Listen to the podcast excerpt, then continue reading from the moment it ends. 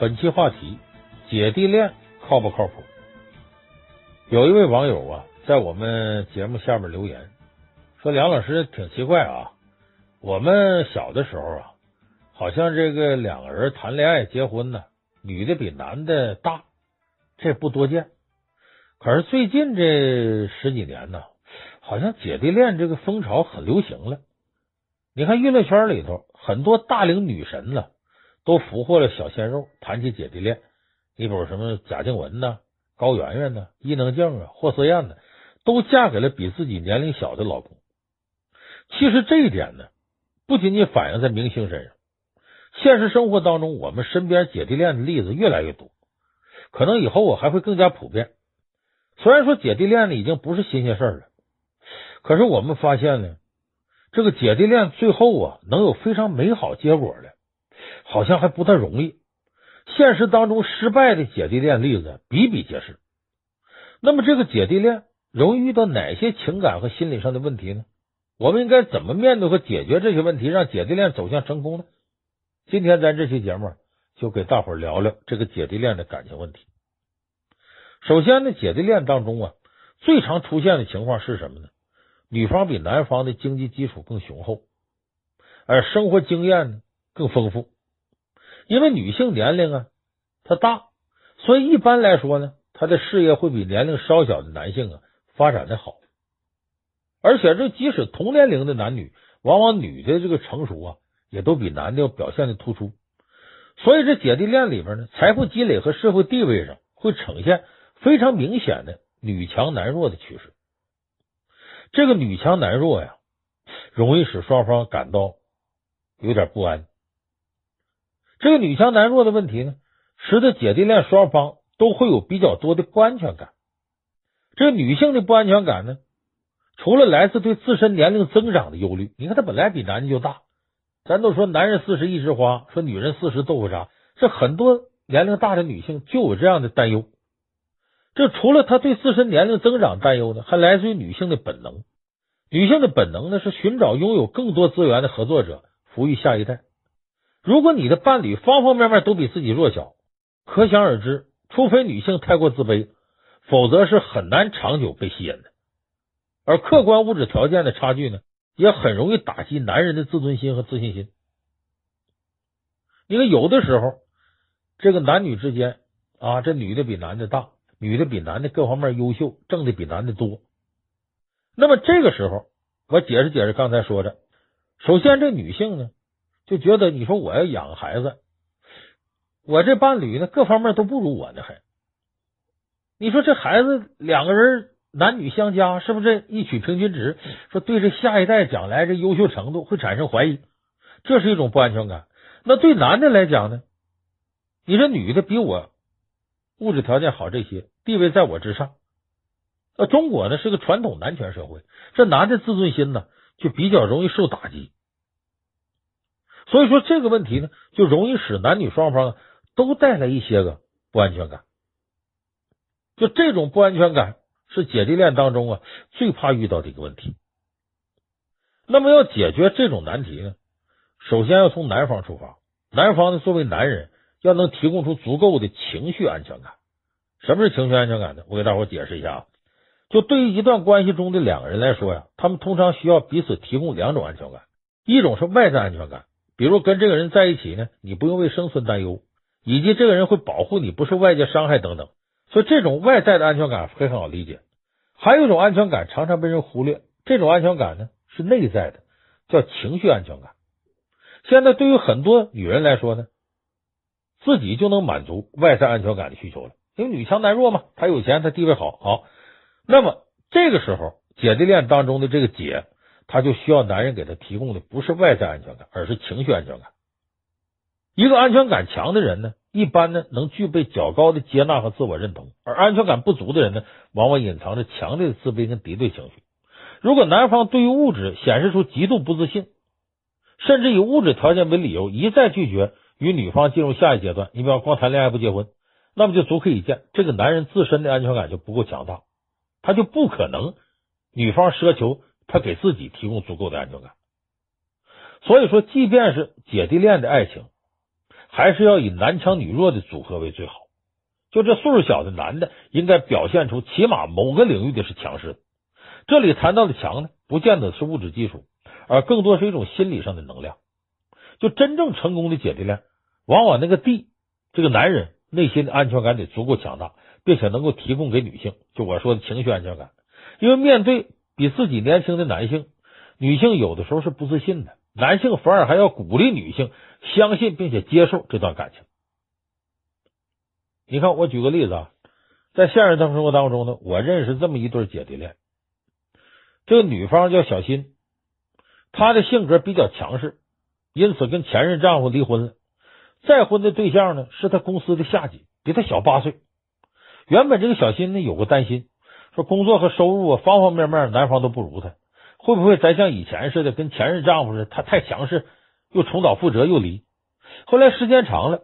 她发现呢，小她八岁这个丈夫有个很大的长处，就是心态特别乐观包容。每当这个小新工作上取得一点成绩的时候呢，男方都会由衷的感到自豪，而不是感到压抑。你比我强啊！而当小新烦恼的时候呢，他又特别愿意耐心倾听，替他排忧解难。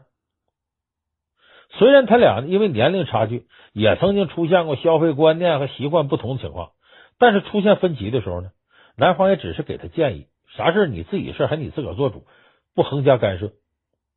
小新还发现呢，自己这个小丈夫啊，属于那种啊对名利啊没什么企图心、知足常乐的人。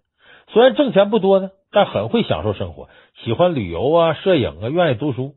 现在这个小新最大的爱好就是跟老公一起去旅游，而正是男方这种平和包容的心态，无形当中呢，引导这个小新呢更加积极的看待两个人之间的差异。并且找到求同存异的方法，这点给了小新极大的心理安全感。其实呢，女强男弱产生的婚恋矛盾是一个社会问题，不仅仅是发生在姐弟恋的群体当中，只不过是在姐弟恋当中啊，这女强男弱的问题更加凸显。如果姐弟恋陷入女强男弱的危机，那么男方更应该积极的调整心态。一方面呢，不能过于玻璃心，得大方承认女方的能力比自己强；另外一方面，要多给自己做一些心理建设，让自己内心强大起来，找到自己的发展方向。当矛盾出现的时候，强势的女方也应该有所让步，不要给男方太多的压力，而多一些尊重和理解，多花些时间沟通彼此的感受，这才能真正解决问题。那么姐弟恋当中呢，生理上年龄的差距啊，并不是致命伤，心理上的年龄差距才是致命伤。这也是我们今天要说的第二个重要问题，就是男人在心理上啊比女人晚熟，这已经是不需要再进行讨论的观点了。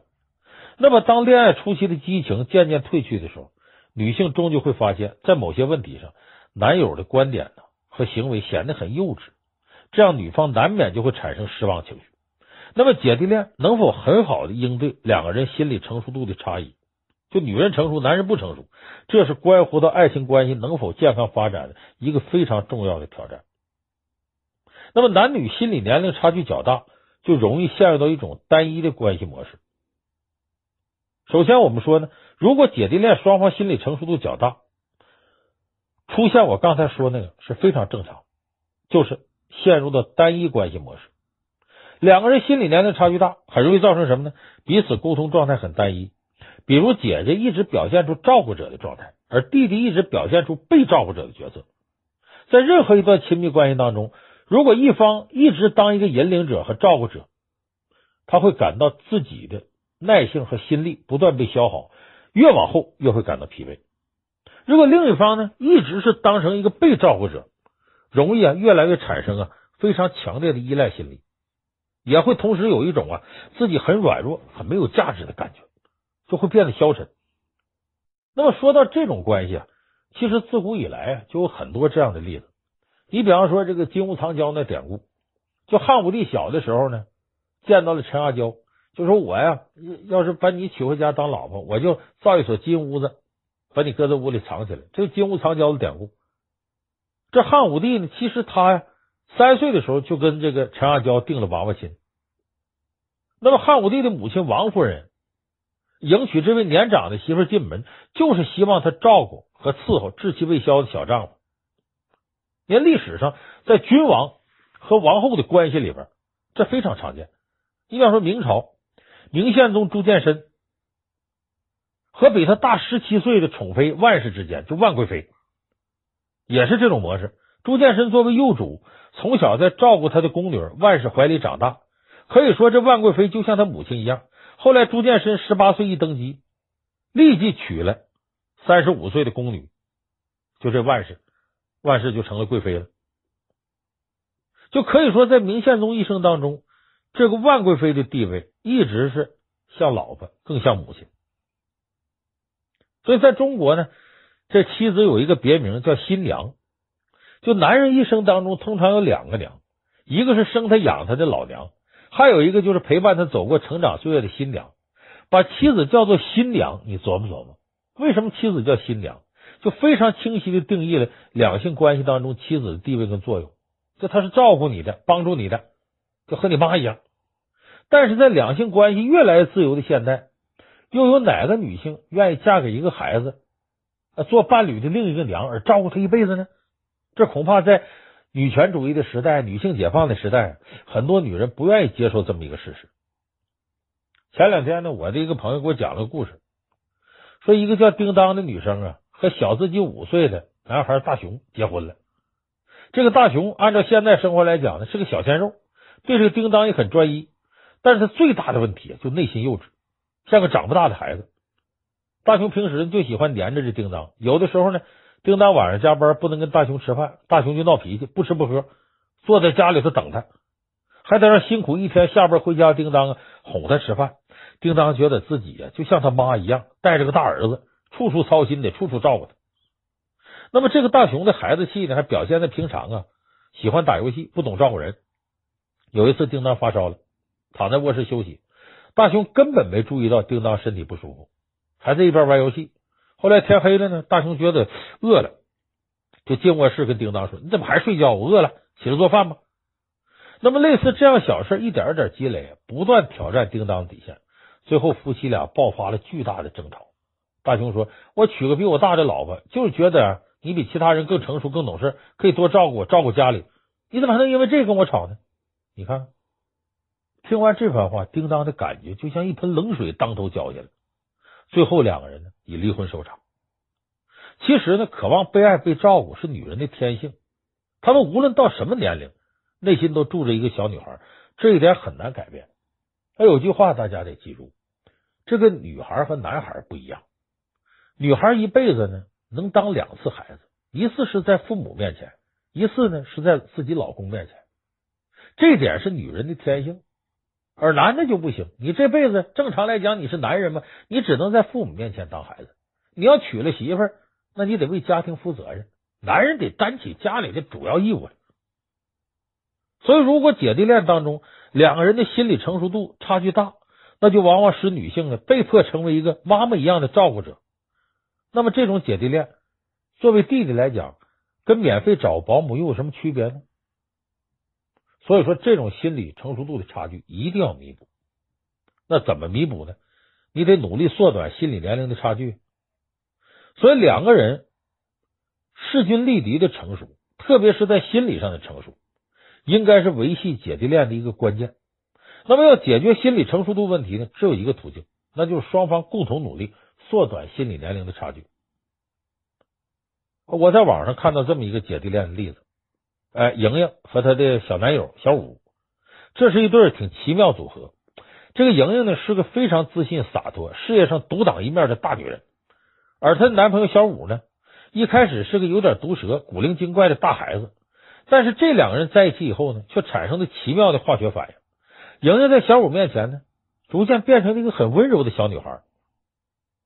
而这个小五呢，和这姐姐谈恋爱之后，迅速成长，从一个吊儿郎当的大孩子，变成对工作、对生活有要求、负责任的大男人。那么，在他们的恋爱过程当中呢，很明显就看到了互补的良性关系。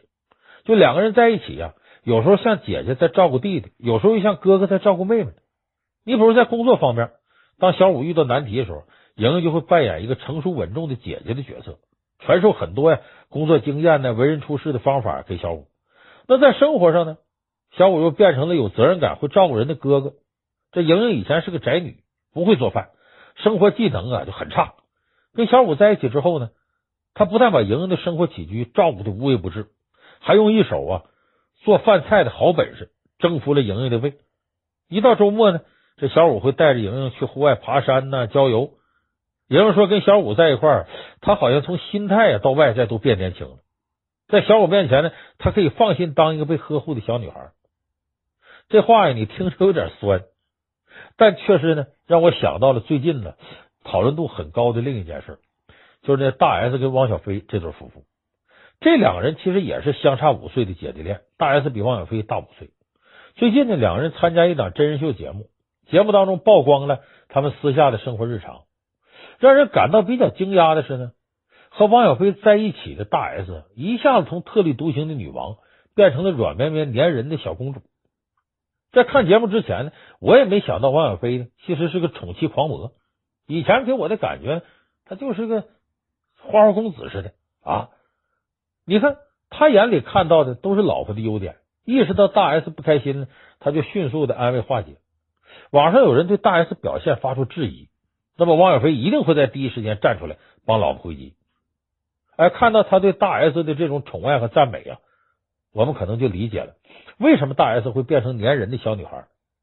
呃，就是因为汪小菲把她宠成了一个小公主。其实这些例子都说明一个道理，那就是呢，男小女大的恋爱模式并非是僵化不变的。要想持续这样的恋爱关系，需要两个人一起成长，努力缩小心理年龄的差距。男性呢要有更快更大的进步，女性要有更多的包容和耐心。如果男女双方能够努力缩短心理年龄的差距，那么女性将在年轻男友的影响下，比同龄人更显年轻，思维更活跃，生命力更旺盛；而男性则会在成熟的女友影响下呢，扩展视野跟思路，快速成熟起来。通常呢，感情关系稳定的姐弟恋，往往都是男人有着超乎生理年龄的成熟，而女人则有着低于生理年龄的天真。这样心理状态的组合，才是所有姐弟恋情侣应该努力的方向。最后呢，咱们再来说说姐弟恋容易遭遇的一些客观上的困难。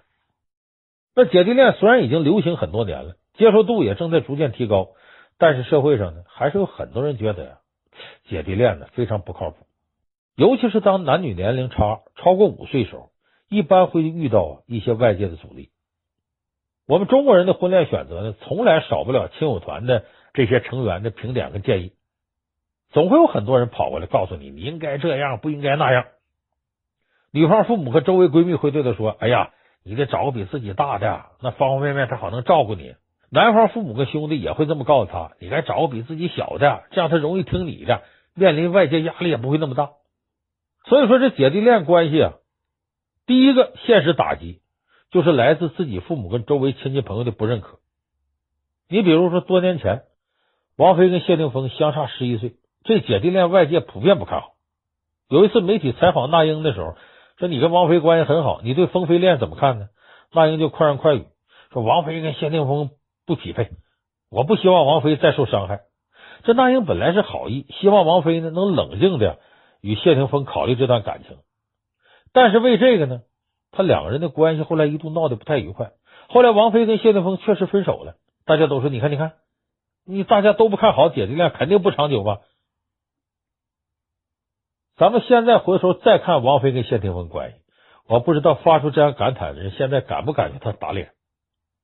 你再比如说文章跟马伊琍的事件，也有很多人大发感叹，说你看两个人相差九岁，我就说姐弟恋不靠谱嘛。其实呢，大家都只是看到年龄这一差距，并不停的放大强化女大男小这一年龄关系，而看不到他们的关系出问题的原因，并不单单是年龄差距。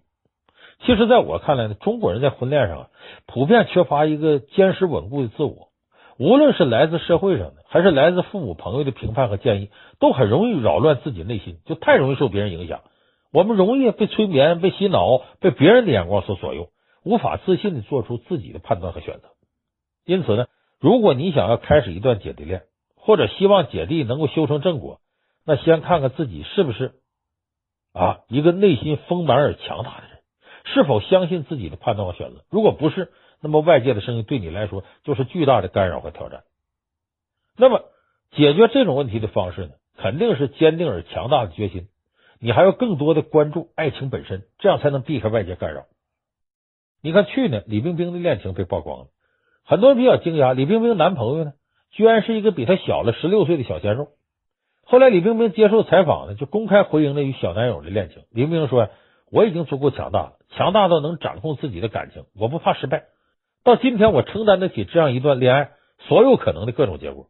那既然这样，为什么不试一试呢？”你说李冰冰这个态度是不是很霸气？不论外界如何质疑，她专注在爱情本身，并且无论结果如何，她说我都可以承担得起后果。那么，这种坚定而强大态度，也并不只是体现在女性身上。你看，法国总统马克龙选择跟大他二十四岁的布里吉特在一起时候，也十分霸气。布里吉特曾经是马克龙的老师，负责教马克龙法语。他非常欣赏马克龙的写作才华。后来呢，马克龙要转到啊呃巴黎去读书，在告别的时候，马克龙对布里吉特说：“我要回来娶你。”当时布里吉特呢已经是三个孩子的母亲了，还有一段失败的婚姻，因此呢，布里吉特就觉得他这话呀，你别拿当真了，没影的事儿。可是马克龙对这段感情啊非常笃定，最后在两千零七年呢，这个年轻又帅的男人娶了大他二十四岁的布里吉特，那这段姐弟恋呢修成正果了。当时《巴黎竞赛报》呢形容他们彼此是一生的真爱，就当两个人是灵魂伴侣，发自内心的欣赏对方、迷恋对方，好像这年龄就不怎么重要了。咱不说身高不是距离，年龄不是问题吗？那主要得两个人得是灵魂伴侣，得发自内心的真爱。那么我们刚才说这个明星和政要好像离我们普通人太远，其实我们身边也不乏这样的朋友。我就认识一个离异后啊，带着五岁孩子打拼的女性，她的上一段婚姻呢，由于老公公出轨终结了，为此她深受打击。后来再次敲开她心门的是小她九岁的一个九零后小伙子。九零后这个热情、诚挚和沉稳打动她了。当然呢，我这个朋友一开始非常犹豫，因为他的父母很反对，让他慎重考虑。毕竟这个男孩比他整整小九岁，而且上一段感情失败也让他有阴影。但即使如此呢，最终还是选择了这个九零后。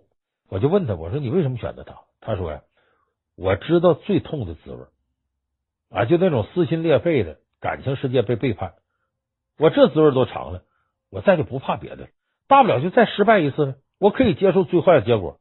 所以我和他在一起呢，就是只是因为我想跟他在一起。就我就不考虑别的了，就是爱情。这后来两个人呢也走到一块儿，现在呢过得也还不错。这个姐弟恋很有意思，好像在欧美国家呀成功概率高，比在中国高。因为在欧美人的观念当中啊，有爱最重要，至于年龄什么不重要。在中国呢，爱上一个比自己小的男人或者比自己大的女性，并且选择跟他在一块儿，有时候还真需要一番感情跟理智的交锋。但是随着恋爱观更加的自由民主。我相信我们中国也会有越来越多的人在关注爱情本身。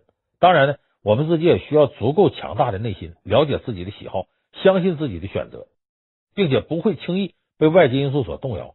只有这样的人呢，才能真正的掌控自己的情感。那今天呢，跟大家聊了很多呃姐弟恋关系当中经常会遇到的问题。其实这么聊下来呢，大家会发现姐弟恋呢一点不特别。姐弟恋所遇到的情感问题。在一般恋爱关系当中，也几乎都会遇到，比如女强男弱的恋爱关系，彼此心理年龄存在的差距，父母对自己这段感情不接纳，等等等等。你就不是姐弟恋，也可能遇到这些问题。所以，年龄差距并不是真正影响两个人关系的因素。在一段关系当中呢，两个人是否能够给彼此带来情绪上的安全感，人格成熟度又是否相互匹配，是否能够做到彼此人格独立、平等，又能互相尊重和支持对方。这才是维系一段感情的重点。如果你真能做到这些，我想不管什么姐弟恋不姐弟恋，你都会修成正果。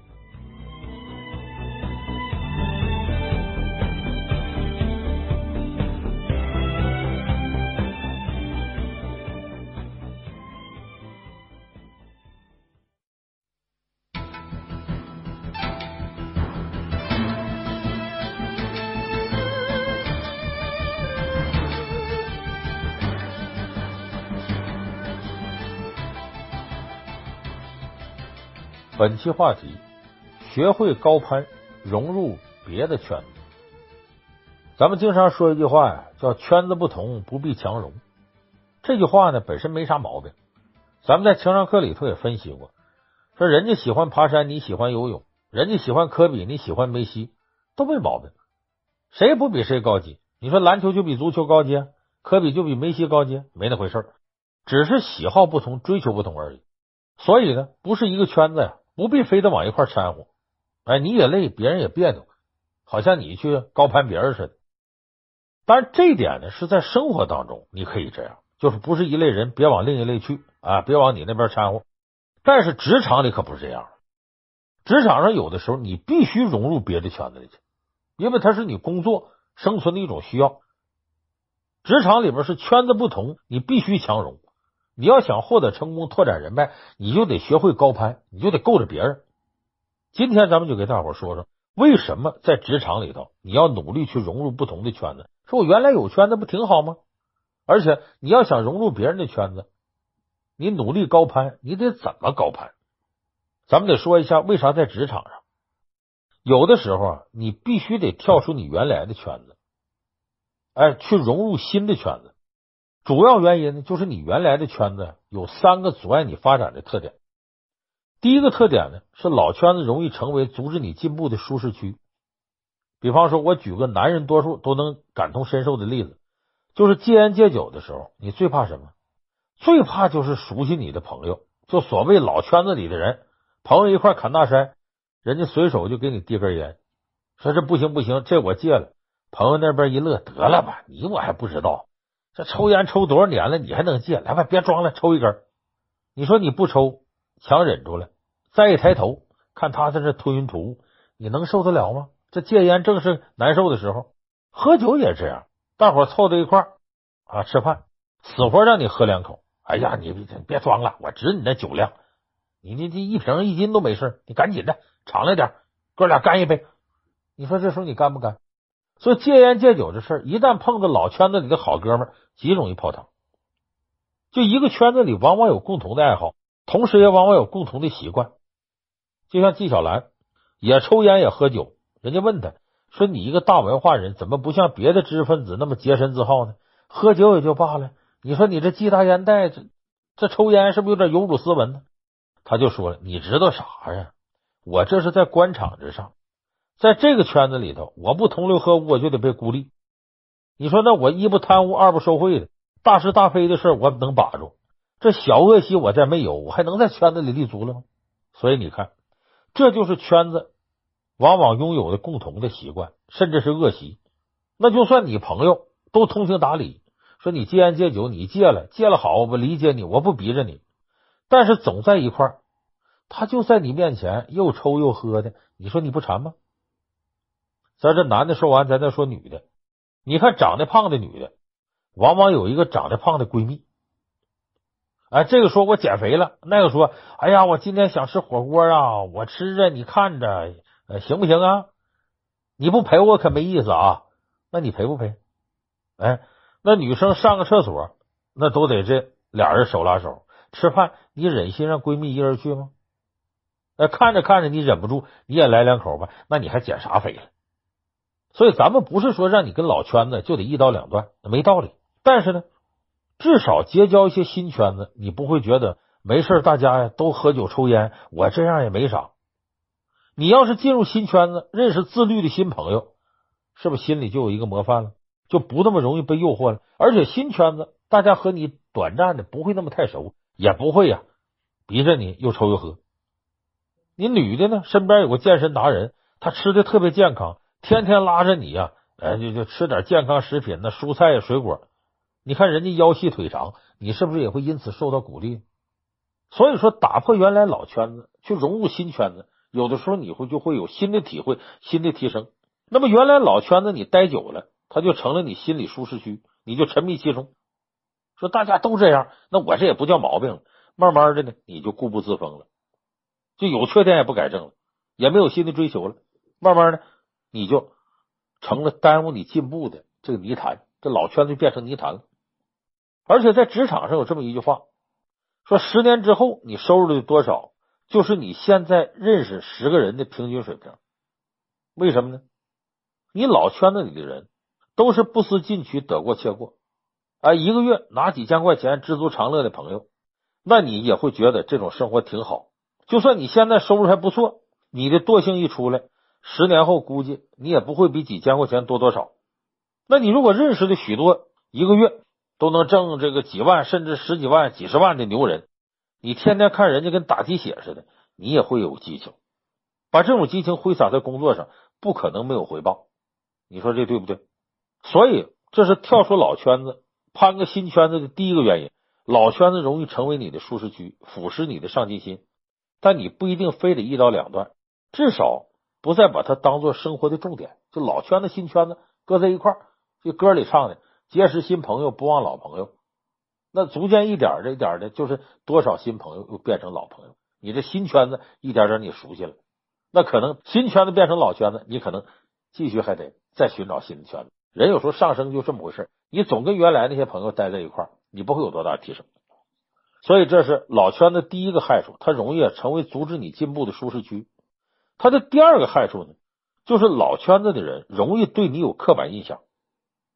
我举个好玩的例子啊，直销界里头有个名词叫直销鬼，啥意思呢？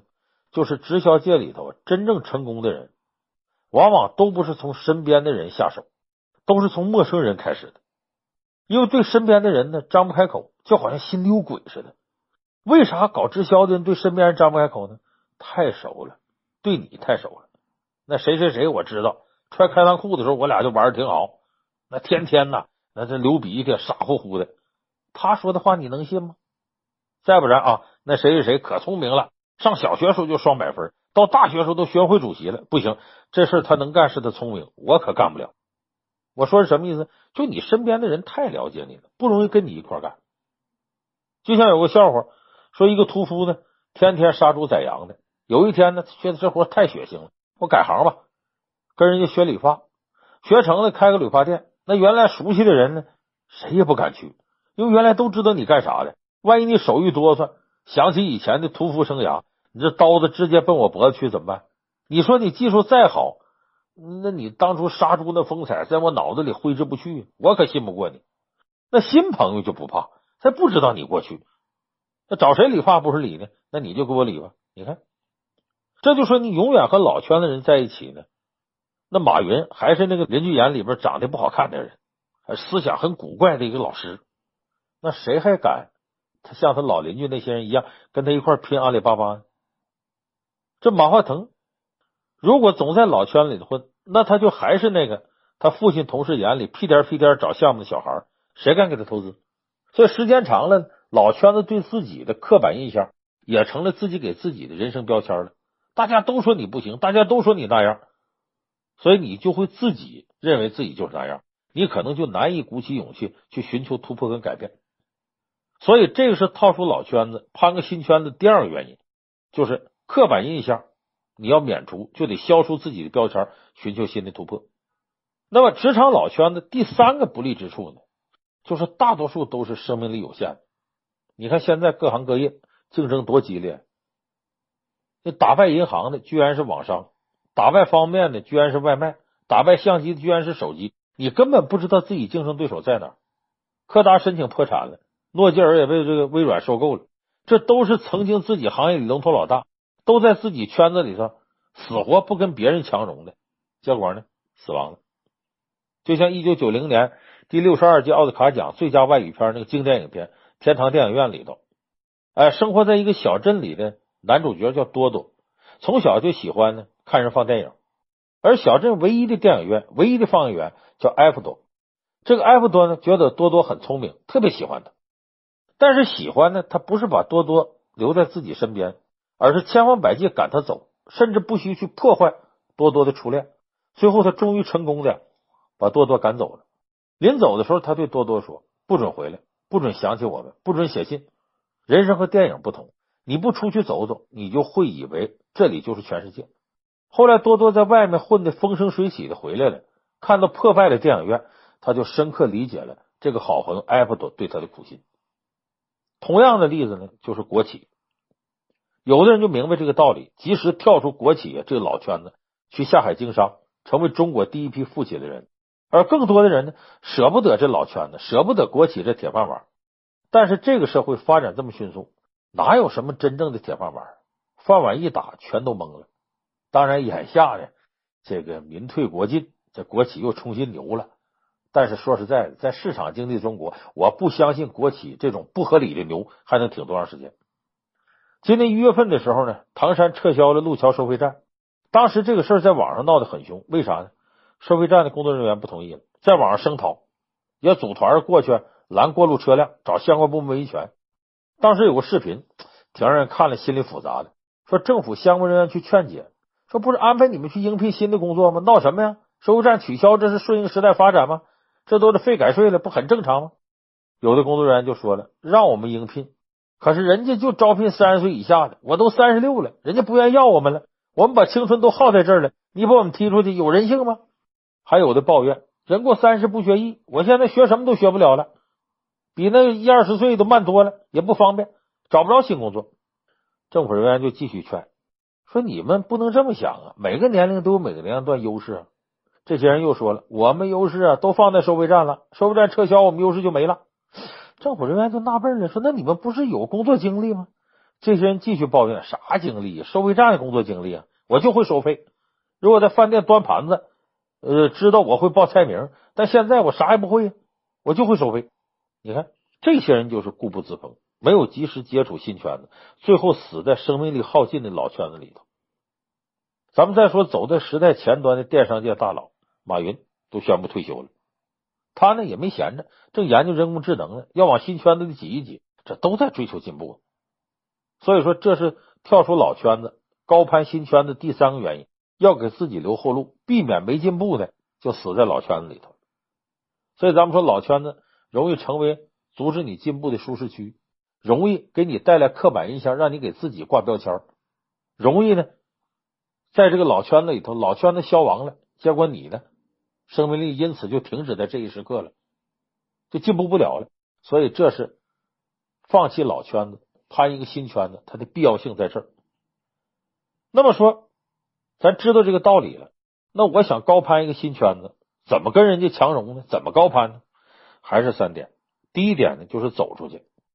有的人呢，挺有文人脾气，喜欢端着，看同事在那讨论什么区块链啥的，不敢参加，怕人家嘲笑自己不懂。吃饭的时候看到主管身边有空位，也不敢往前凑，怕人家说自个儿拍马屁。坐电梯的时候碰到领导、老板。打个招呼都结结巴巴，结果呢，在这种情况，还总觉得自己是那个隐居的诸葛孔明，等着这个刘备呢到卧龙岗三顾茅庐来呢。你回头你看人诸葛亮，人跳圈子跳的多顺畅。刘备为了请他出山呢，请他进入自己这新圈子，三顾茅庐是诚心的。但是你也别忘了，诸葛亮的师兄弟和他齐名的庞统，最后也得是拿人家的推荐书，毛遂自荐。还得用成绩来证明自己，好不容易这庞统才挤进刘备这新圈子。诸葛亮啊，他是运气好，也赶上头一锅了。庞统那种求职，那才是一种常态。哎，你看呢？影帝周润发，他当初就是跑龙套的，没什么机会演重要角色。后来怎么成功呢？他故意天天穿的特别扎眼，穿的花里胡哨，然后守在电梯门口，见到人就问好。时间长了呢，就给了这个无线电视台这些领导留下深刻印象。后来有个适合他的角色，当时领导呢也没有想到合适的人选。突然有有个老板想起来了，哎，电梯口那问好的小伙子呢？我觉得他不错，让他来试试。就这么的，周润发就是靠自己主动问好，靠着奇装异服，才一点点挤进新圈子，也就是 TVB，哎，就无线的核心圈子，一点点功成名就的。所以呢，你攀新圈子，你要高攀，你就得主动，你就得走出去，别等着别人来给你抛橄榄枝。所以第一个得走出去。第二个呢，就要学会利用弱关系。说什么叫弱关系呢？就是互联网社交里比较经典的六度分离理论。说的什么呢？说如果你想认识一个人，无论是你想认识特朗普还是马云，平均下来不会超过六个联系人。你通过六个联系人，你就直接能接触到特朗普或者马云。这个六个联系人呢，可能都是你的弱关系。就是我们平常向人求助的时候，都倾向于找关系亲密的人。但是在社交关系拓展上，最有用的往往是你朋友圈里那些普通关系。弱关系，英国有本畅销书呢，叫《引爆点》，是马尔科姆写的，里面就分析了某个地区的求职数据。他发现了介绍工作的关系大多数是弱关系，百分之五十六的人呢，不过是偶尔遇到求助者，平时根本不咋联系。百分之二十八的人呢，甚至只是和介绍人有过一面之缘，而只有百分之十六的人和介绍人是好朋友。所以你想进入哪个圈子有个目标，然后去找那个有交集的人，想办法搞定他，就这么简单，就不用多熟的关系。哎，就像有个 CEO，他在回忆录里边说呀，说他实习的时候分配办公桌，别人都挑好的位置，安静的靠窗户的，就他挑的是靠在走廊末端的，最容易被人打扰的，人来人往，就有点吵闹的地方。为什么呢？因为这里靠近总经理办公室，总能看到总经理秘书。他和总经理秘书呢，就有了互相点头的交情。就这么点点头的交情，他就跨入了总经理信任的小圈子，打开了在公司的上升通道。很多人呢，看不起这样的事儿，哎，觉得有点太刻意，有点巴结领导的嫌疑。不是靠能力，实际上你连圈子的边都摸不着，领导连你是谁都不知道，你怎么展现你能力？只有靠近圈子，你才有机会表现自己。所以这是第二招，利用弱关系。别总想着说谁跟我铁哥们儿，我让他帮我忙。往往那个点头之交，有的甚至一面之缘，能帮你大忙。最后一招呢，叫衣帽间政治。衣帽间政治呢，是政界的一个说法。衣帽间的作用呢，其实就是为议员们呢提供一个相互接触，在闲聊当中交流信息、讨价还价、结识同盟的场所。哎，就是开会之前那个衣帽间，大伙到那儿，呃，把自己的外衣脱下来挂那儿，走时候从那儿拿。那么这个地方呢，也能成为这些议员互相交流的一个场所，这就相当于公司的那个吸烟室啊、茶水间呢一样。在这里呢，认识不认识的同事都可以参与同一个话题，是最容易和同事呃熟络以及建立起链接的地方。当然了，还有很多相当于衣帽间、茶水间的地方。你像美国有个特有名的故事，一九三一年呢，在纽约的道奇饭店。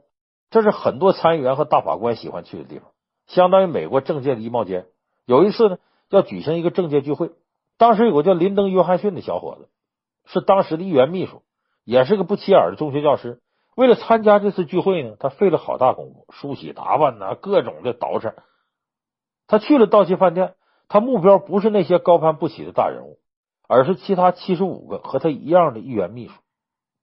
最后呢，居然在他带动下呢，成立了一个小国会，就是由议员秘书们呢成立的团体。他还成了这个小国会的首领，也就是议长。他就是后来美国的第三十六任总统。你看，我说林登·约翰逊，你耳熟？美国第三十六任总统。约翰逊的手法呢，被后来的人称为零售政治，就是一对一的建立关系，面对面的争取同盟，这是所有政客都要掌握的基本功。啊即便是在批发政治大行其道的这个网络时代，也没有过时。那在职场上，我们是应该怎么做呢？能用电子邮件的，说绝不去和同事面对面打交道。微信里的表情符号越多，办公室里笑脸越少，这不行。你缺少了一对一的谈话，我们其实呢是在远离那些最有可能支持我们，特别是在一些大公司。如果只是你在线接触，通过网络，那我们在别人眼里。永远是一张毫无感情色彩的名片，你怎么能发现新圈子、拓展新人脉、获得别人肯定呢？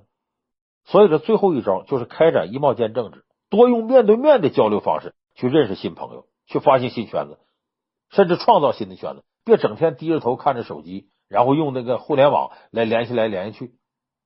你记住，你就看手机朋友圈，那不它也是涉及人际关系吗？它远不如面对面来的鲜活生动，来的更容易让人理解你。产生和你沟通的愿望，所以总之呢，真正阻止你进入新圈子的，从来都不是你的能力，而是你的心态。担心被人看不起，担心自己没资源和圈中人交换，这都是心态问题。就像西方有一句谚语说：“关键不在于你认识谁，而在于你想认识。想认识谁，那就用情商啊去想办法。只要你踏出高攀融入新圈子的这一步，那你离成功就不远了。”